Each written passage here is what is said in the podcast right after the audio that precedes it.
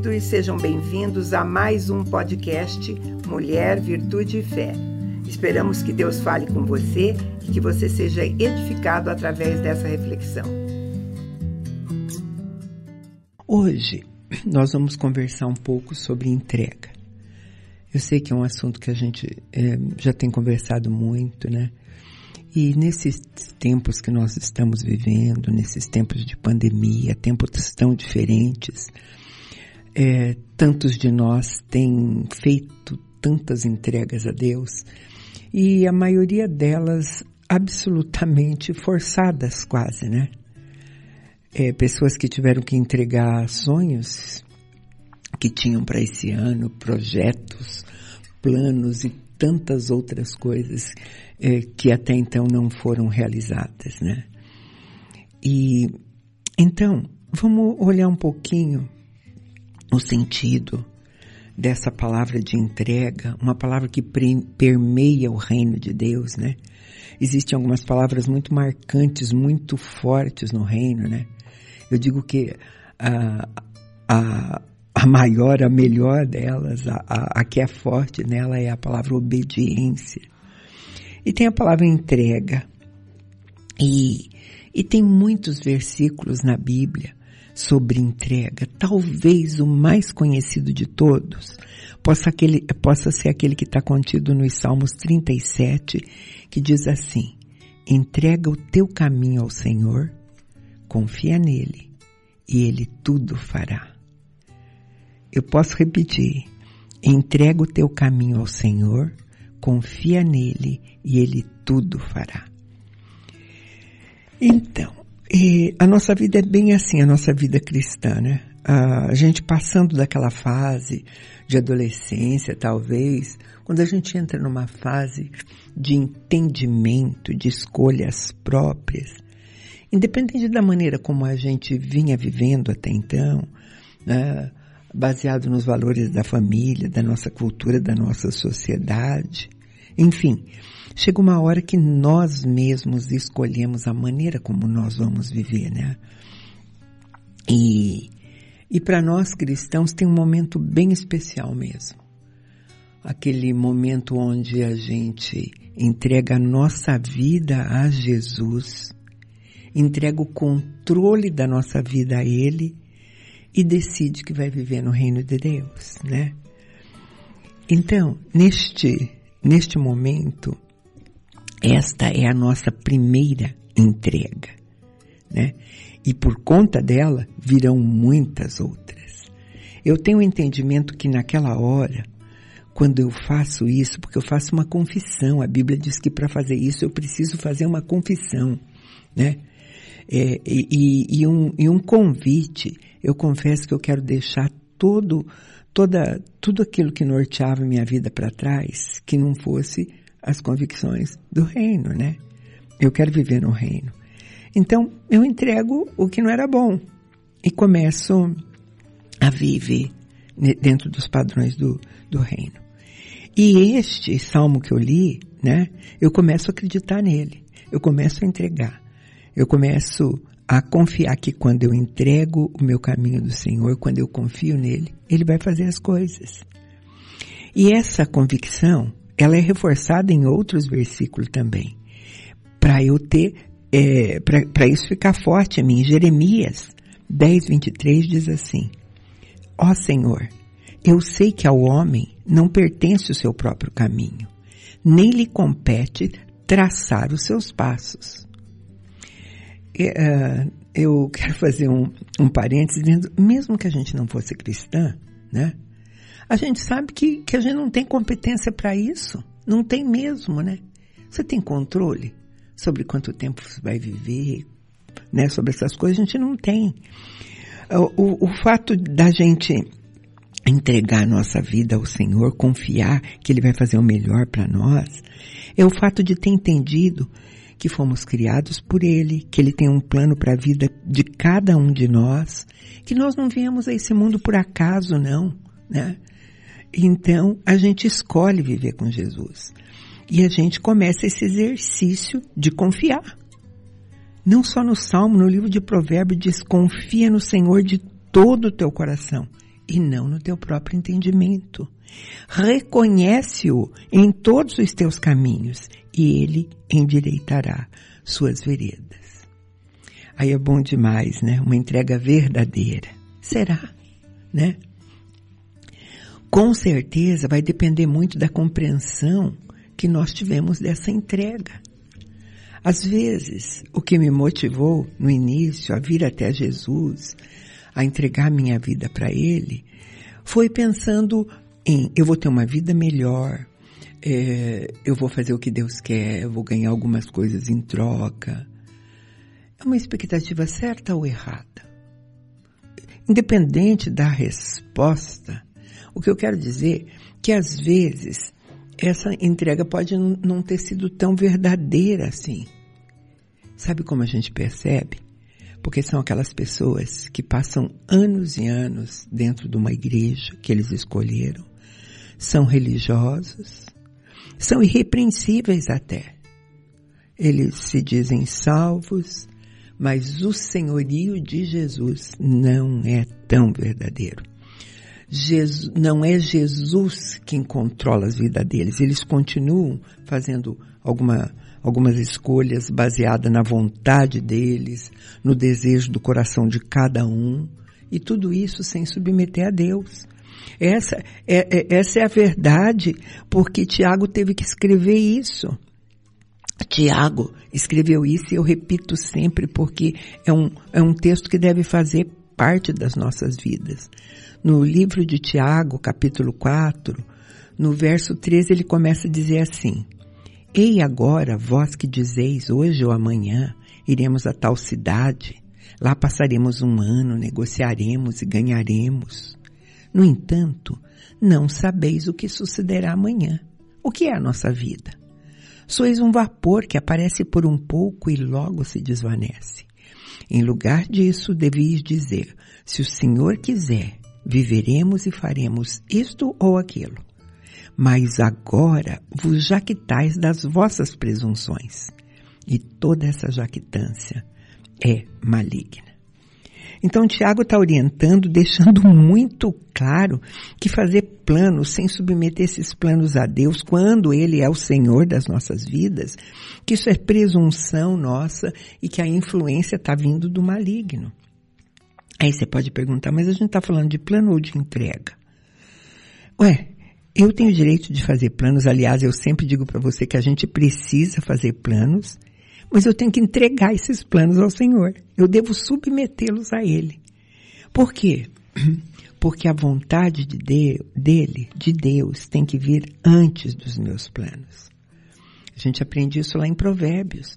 Provérbios 16, 1 e 2 diz assim: ao homem pertencem os planos do coração, mas a resposta da língua é do Senhor. Todos os caminhos do homem são limpos aos seus olhos, mas o Senhor pesa os espíritos.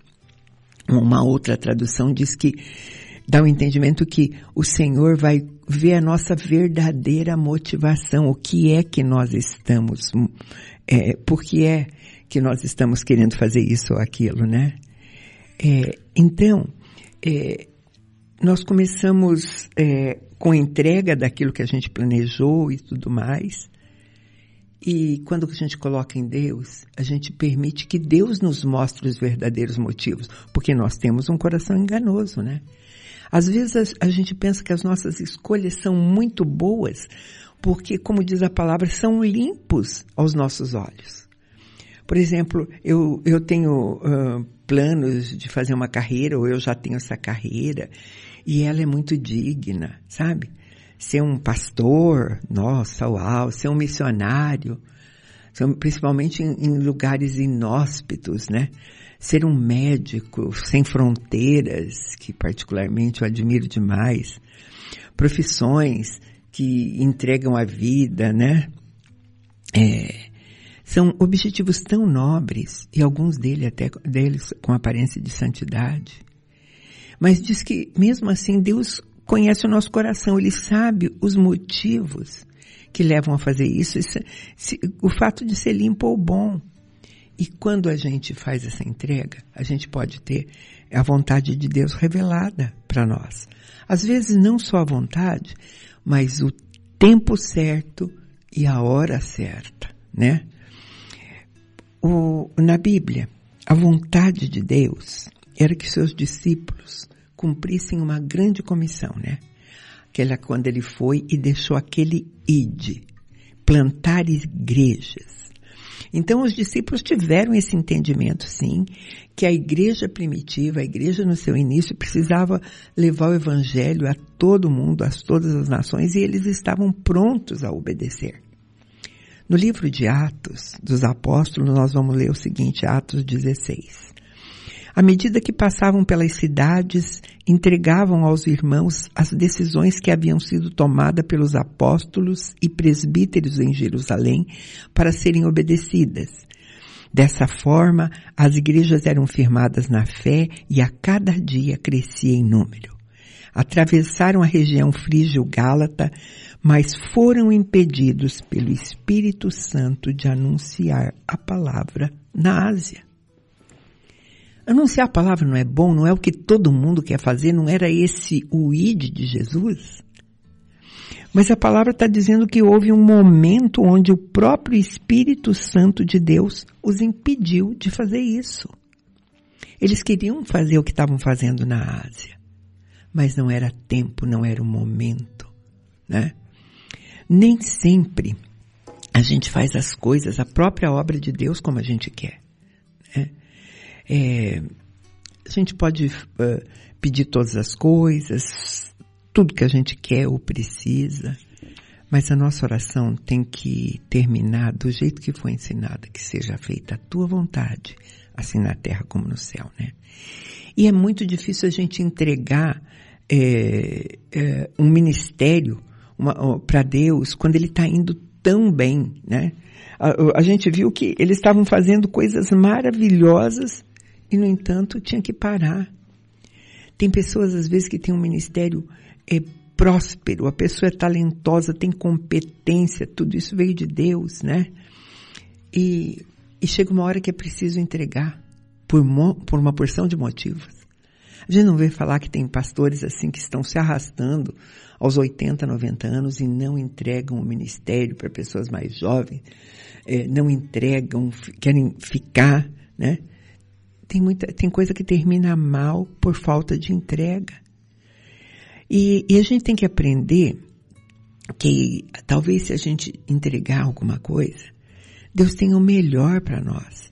E pessoas ficam muito agarradas a tudo que tem. Sabe, e principalmente eu estou falando em relação ao ministério, porque a gente vê muita gente falando assim, foi Deus que me colocou aqui, foi Deus que deu, é Deus que vai me tirar, né? E Deus às vezes está pedindo e a pessoa não ouve, porque ela não tem essa noção. Né? E quando Deus pede, será que a gente é pronto para obedecer? Eu sei que o melhor texto a respeito de entrega é aquele que está lá em Gênesis, quando Deus pede para Abraão que ele entregasse aquilo que era mais precioso para ele. O filho da promessa, o filho que Deus tinha dado. Deixa eu ler para você de novo. Gênesis 22 diz assim, começando no 1. Depois dessas coisas, sucedeu que Deus provou Abraão, dizendo-lhe, Abraão, e ele respondeu, estou aqui. E Deus prosseguiu, toma agora o teu filho, o teu único filho, Isaque, a quem amas, vai à terra de Moriá e oferece-o ali em holocausto sobre um dos montes que eu te mostrarei. Verso 3 diz assim: Abraão levantou-se de manhã cedo, preparou seu jumento, tomou dois de seus servos e Isaque seu filho, e tendo cortado a lenha para o holocausto, partiu para o lugar que Deus lhe havia mostrado. Uau, né? E se a gente continuar lendo, eu li o 3, o 4 diz assim. Ao terceiro dia, Abraão levantou os olhos e viu o lugar de longe. Gente, vamos pensar direitinho nessa coisa, né?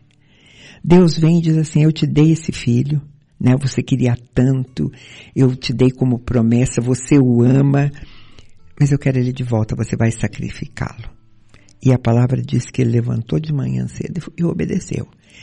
O verso 4 diz que no terceiro dia ele viu o lugar de longe que, onde ia acontecer essas coisas.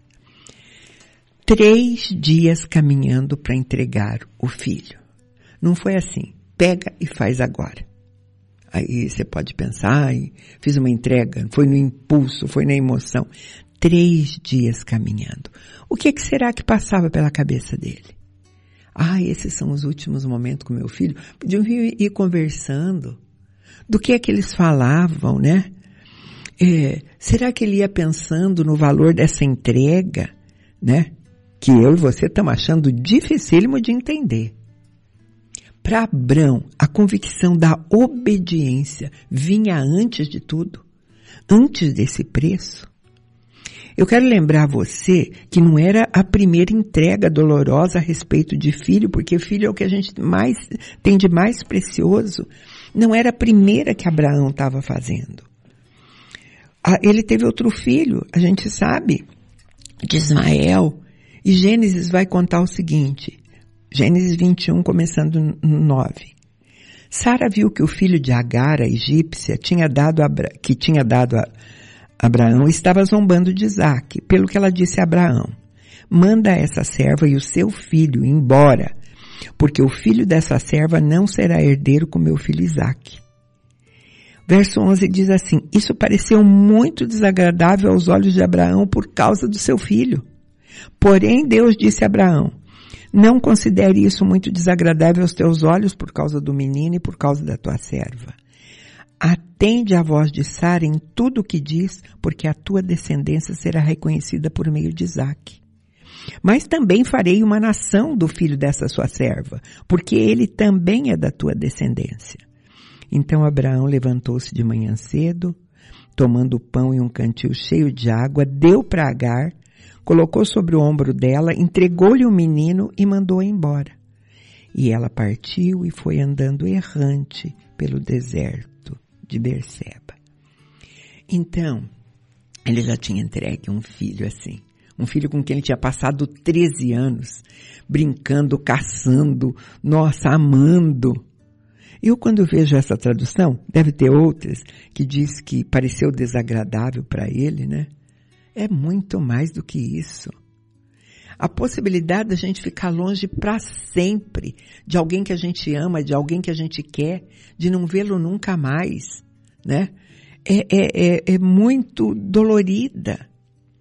Mas essa experiência também serviu para ele entender que Deus estava firmando mais uma vez a promessa. Deus prometeu que ia cuidar daquele menino, que ia dar uma descendência para ele, que ia fazer a mesma coisa com o outro, né? E eu acho que é isso que leva a gente a obedecer. Quando a gente entrega o nosso bem maior e mais precioso a Deus, a gente tem que ter a convicção de que vai ser o melhor mesmo que doa, mesmo que a gente não tenha entendimento perfeito. Vamos ouvir um pouquinho de música e eu volto para fechar essa conversa?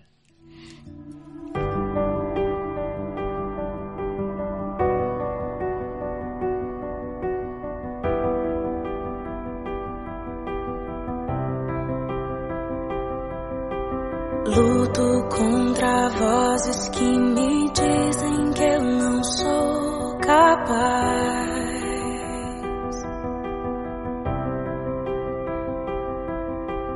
contra enganos que me dizem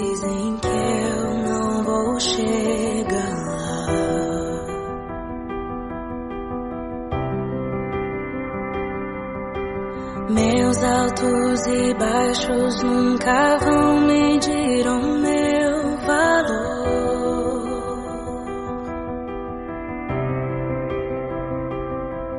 A tua voz me lembra e me diz quem realmente sou. diz que amado sou. Então, algumas pessoas dizem, mas entregar, assim, a gente vê, vê a dificuldade, você acabou de falar que a gente não tem esse entendimento. E Jesus ainda pede isso para nós. Mas foi assim até para ele, queridos. O livro de Hebreus, no capítulo 5, nos conta o seguinte, capítulo 5, verso 7, começando. Nos dias da carne, com grande clamor e lágrimas, Jesus ofereceu orações e súplicas àquele que poderia livrá-lo da morte. E tendo sido ouvido por causa do seu temor a Deus, embora sendo filho, aprendeu a obediência por meio das coisas que sofreu. Depois de aperfeiçoado, tornou-se a fonte da salvação eterna para todos os que lhe obedecem. Queridas, nos dias de, da carne, quando Jesus era Jesus, era homem, despido de toda a deidade, cheio de sentimentos humanos como nosso. Ele aprendeu a obedecer por meio daquilo que ele sofreu, né? É, e a gente, eu gosto de lembrar das palavras dele. No mesmo Mateus 26 diz assim: Então Jesus foi com seus discípulos a um lugar chamado Getsema e disse: Sentai-vos aqui enquanto vou ali orar. Levando consigo Pedro e os dois filhos de Zebedeu, começou a entristecer-se, angustiar-se. Então ele lhe disse: A minha alma está tão triste que eu estou a ponto de morrer. Ficai aqui e vigiai comigo. E adiantando-se um pouco, prostou-se com o rosto em terra e orou. Meu pai, se possível, afasta de mim esse cálice. Todavia, não seja como eu quero, mas como tu queres. Não é fácil, querido, nós falarmos para Deus, seja feito como tu queres. Ensina a entregar sim, ensina em dor, em, implica em dor, em sofrimento, né? É, nessa hora, é, é, nossa alma entra em conflito com a vontade de Deus. O próprio Jesus disse assim, se for possível, sabe? A, a, a tua vontade está sendo demais para mim. Às vezes nós encontramos tanta dificuldade assim porque nós esquecemos que temos um Deus que pode fazer muito mais abundantemente além daquilo que nós pedimos ou pensamos. É, é fácil entregar aquilo que não está dando certo, né? Ah, Senhor, eu estou te entregando. Sabe por quê? Porque não está bom, porque não está dando certo, porque não está dando dinheiro, porque não está dando fruto. Mas quem quer entregar uma carreira brilhante, um negócio próspero, né? É, o certo mesmo é entregar quando não dá certo. Nós precisamos desenvolver um caráter cristão onde a vontade de Deus esteja sobre todas essas coisas. Talvez a gente tenha que abrir mão de um projeto tão precioso. É fácil de falar, não é? Eu sei. É difícil de fazer. Mas quem sabe se não é entregando que Deus devolva, né? Nada do que a gente entrega é perdido. Obedecer a Deus, quando a gente está fazendo o que quer, é fácil, né? Ah, tá bom demais. Nem chega a ser obediência, essas coisas. Mas quando Deus pede o que é contrário daquilo que eu quero.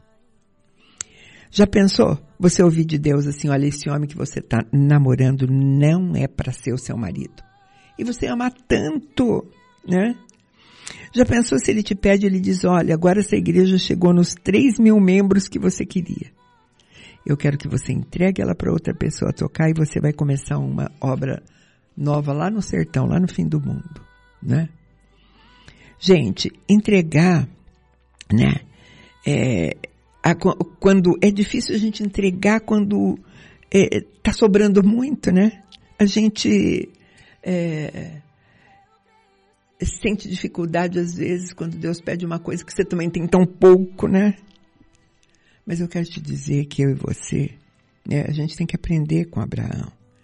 Precisamos mostrar para Deus que Ele, Deus, é muito mais precioso do que tudo aquilo que Ele nos dá. Né? Eu não tenho controle, amo tanto os meus filhos, mas eles pertencem a Deus. Eu não posso fazer nada por eles. Eles são de Deus, né? E eu tenho que entregá-los todos os dias e aceitar a vontade perfeita de Deus. Não é das melhores coisas. Às vezes é fácil entregar a, a, as coisas dos outros, né?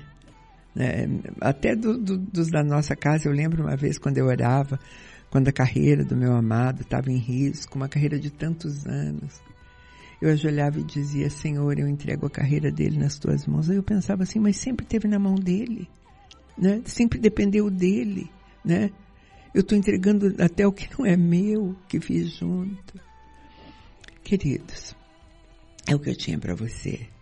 Essa manhã eu deixo você, me despeço, você ouvindo essa música linda, tá? Convidando você para estar conosco num próximo programa.